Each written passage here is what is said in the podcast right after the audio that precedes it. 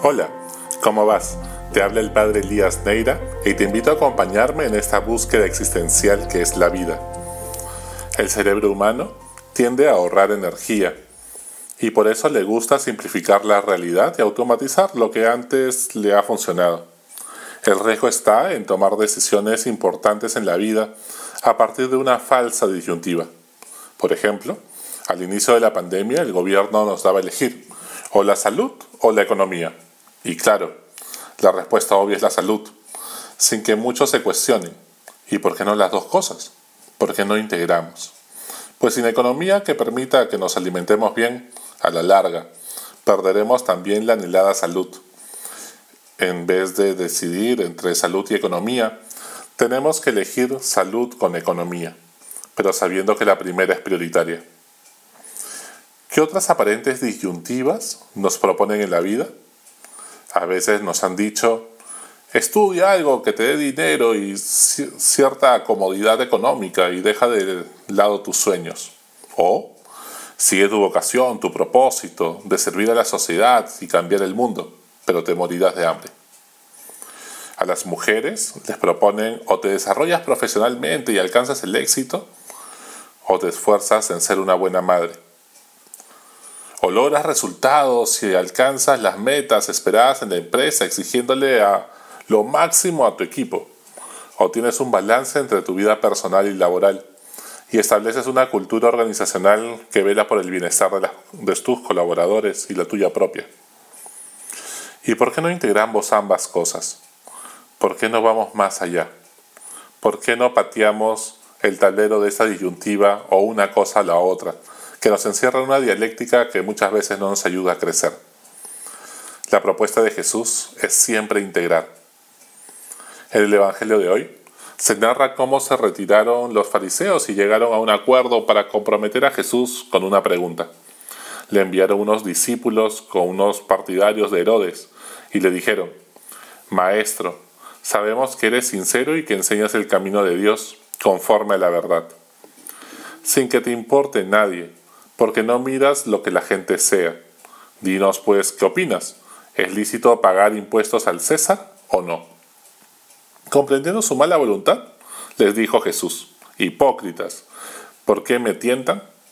Enséñenme la moneda del impuesto. Le presentaron un denario. Él les preguntó, ¿de quién son esta cara y esta inscripción? Le respondieron, del César. Entonces les replicó, pues páguenle al César lo que es del César y a Dios lo que es de Dios, aludiendo claramente que nosotros, como personas, somos imagen de Dios. Nosotros somos la moneda de Dios. Jesús no cae en la trampa, igual que él, siempre sospecha de las personas que comienzan adulándote demasiado, de los que te dicen siempre lo que quieres escuchar y te llenan de halagos para manipularte ¿Cuántas veces hemos caído en la trampa de las personas que quieren jalarnos la lengua? Nos hacen preguntas queriendo que hablemos mal de alguien que no está presente con medias verdades. Así pasa con Jesús. Quieren que hable mal del emperador y del pago de impuestos. Y claro, para eso traen a los partidarios de Herodes, cuando de aquí a ahora se va a juntar los partidarios de Herodes con los fariseos que se llevaban tan mal. Pero así es la gente corrupta, así es la gente mala. Se unen a pesar de tener ideas completamente distintas en contra de alguien bueno. Que sin duda, pues, era excesivo estos impuestos para la época, como todo país ocupado por el Imperio Romano, desviando la misión de Jesús. Querían que su misión se limite a un problema coyuntural de la época en el terreno de la política partidaria. Sin embargo, Jesús va más allá. Jesús es capaz de trascender aprovecha la pregunta con trampa para dar una respuesta que es capaz de trascenderlo todo. Le dice, págale al César lo que es del César y a Dios lo que es de Dios. Jesús plantea una justicia trascendente, que no se queda en las peleas por los impuestos, el poder de turno o la interpretación de la ley. Jesús nos invita a una justicia que implica ser buenos ciudadanos, pero de la ciudad de Dios buenos peruanos y con valores cristianos. Si no le damos al César lo que es del César, pues entonces Marx tenía razón. y habremos convertido la religión en el opio del pueblo. Pues viviríamos con un espiritualismo que nos adormece bajo la ilusión de esperar el paraíso después de la muerte, pero sentados sin hacer nada por cambiar este mundo. Ese no es el mensaje de Jesús. Darle al César lo que es del César, hoy, implica no dejarnos de preocupar por solucionar los problemas que se establecen en los objetivos de desarrollo sostenible, eh, trabajar por el bien común, meternos en política para hacernos cargo del Perú en las próximas elecciones y no solo seguir quejándonos de los pésimos políticos que tenemos sentados frente a nuestro televisor todos los domingos por la noche.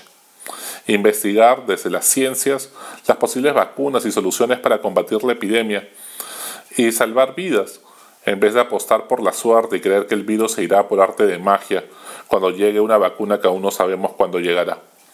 Involucrarnos en la economía para analizar cómo es la mejor forma de ahorrar para la jubilación de manera equitativa y pensando en la población más vulnerable, sin demagogia y populismos baratos.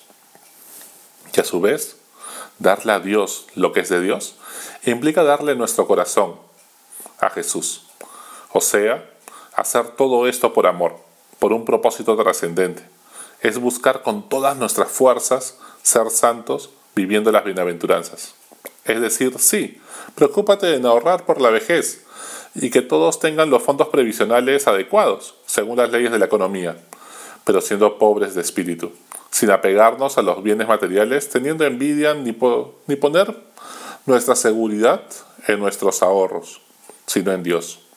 Sí, indígnate ante la corrupción y busca que se haga justicia, pero que tu corazón sea de Dios, o sea, sin guardar rencor ni tengas sed de venganza ante ese árbitro que injustamente nos arrebató el partido contra Brasil. Sí, hay que tener pues y poner todos los medios que la ciencia nos recomienda para cuidar nuestra salud, pero a su vez poner nuestra confianza en Dios para que el miedo no nos paralice ni nos angustie tanto que perdamos la esperanza. Por ello, la iglesia en esta pandemia no se ha quedado con los brazos cruzados pidiendo solo que se reabran las iglesias mientras que llega la vacuna, sino que ha socorrido a los más necesitados con acciones concretas, plantas de oxígeno, equipos sanitarios para las personas que están en la primera línea contra el virus y equipos de escucha para ayudar a quienes se sienten solos o viven procesos de duelo, etc. Sin hacer proselitismo ni discriminar a nadie por su religión ni creencias, pues el amor es gratis y no, no se trata de lo contrario. Si no fuera gratis el amor, entonces no es amor. Que todo tu talento y esfuerzo esté puesto al servicio del bien común, con un corazón como el de Jesús. Sé un buen ciudadano, pero de la ciudad de Dios. Hasta la próxima. Sigue buscando que Él te encontrará.